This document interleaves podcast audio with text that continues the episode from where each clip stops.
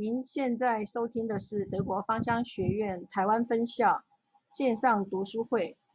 我们要一起读的书是商周出版的《细菌：我们的生命共同体》，作者是哈诺·夏里修斯以及里夏尔德·费里伯。我是 Peggy。我们现在阅读的是第四章，标题是“远古之敌，陈年老友”。内容摘要：四百万年的演化。让人类和微生物紧紧相系，从最初的相互对抗，到后来的密切合作，从彼此竞争到无可分离。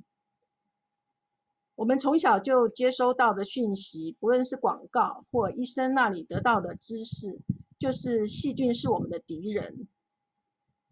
但这章的内容叙述说，其实细菌与人类的关系。是互相共生共荣的，如同朋友一样的互相依存的关系。以肠道来说，是细菌聚聚集最多的地方，人类提供了源源不绝的养分，是细菌所需要的，而细菌也将肠道难以消化的东西转化为有用的东西，提供给人类所需。那么，作者在书中把细菌描述成如老友 （old friends） 一样的关系，而友谊呢，是建立在双方互惠的基础上。这我们大家都知道的。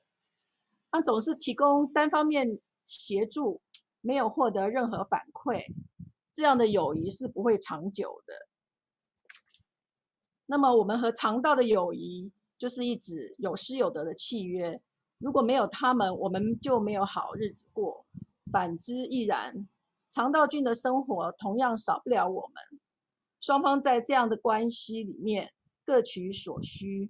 这一章让我印象最深刻的就是说，其实我们我们是呃想到肠道跟我们的肠道里面的细菌，它是一个很长久的演化过程。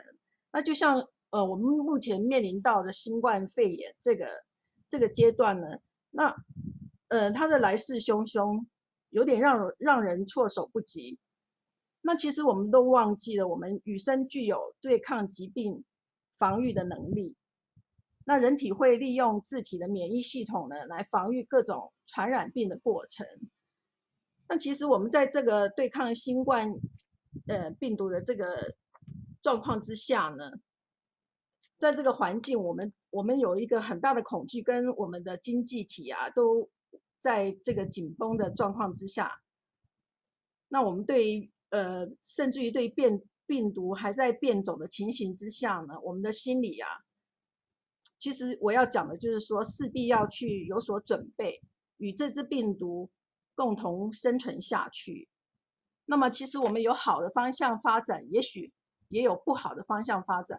那以以我们肠道菌跟这个新冠肺炎，我目前对抗的这支病毒来讲，其实是同样的状况。那我们其实有时候回归到，嗯，回归到自身，也许是用古老的方式，是一个 key，就就是一个关键。那上天给了我们一个自省的机会，我们更应该就是把我们的态度打开，open。接纳，而不是对峙，跟一定要争个你死我活，这样子我们的路才会更宽更广。那么，呃，您您有想到什么方式，在我们的疫情之下，来保护我们自身不受新冠病毒的呃侵入？即使我们受到了感染，我们要怎么样来保护我们的自己自身的？这个免疫系统提升，或者是调节。那么在很多文献当中，我们的植物精油它是有调节我们免疫系统的功能。那也许往往最老的方式回归是一个关键。那么我们在上专三的时候，玛利亚老师说，他们在医院里面的护士们每天都会用。呃，检测他们医院都会要求他们护士要检测，那每天那个鼻腔都戳了好几次，那他们都用四号有在保养鼻腔里，那所得到的结果就是所检测出来的都是阴性反应。那么我们要怎么样来在这个疫情当中保护我们自己呢？这个是我留给大家去思考的部分。以上就是上周出版的《细菌：我们的生命共同体》第四章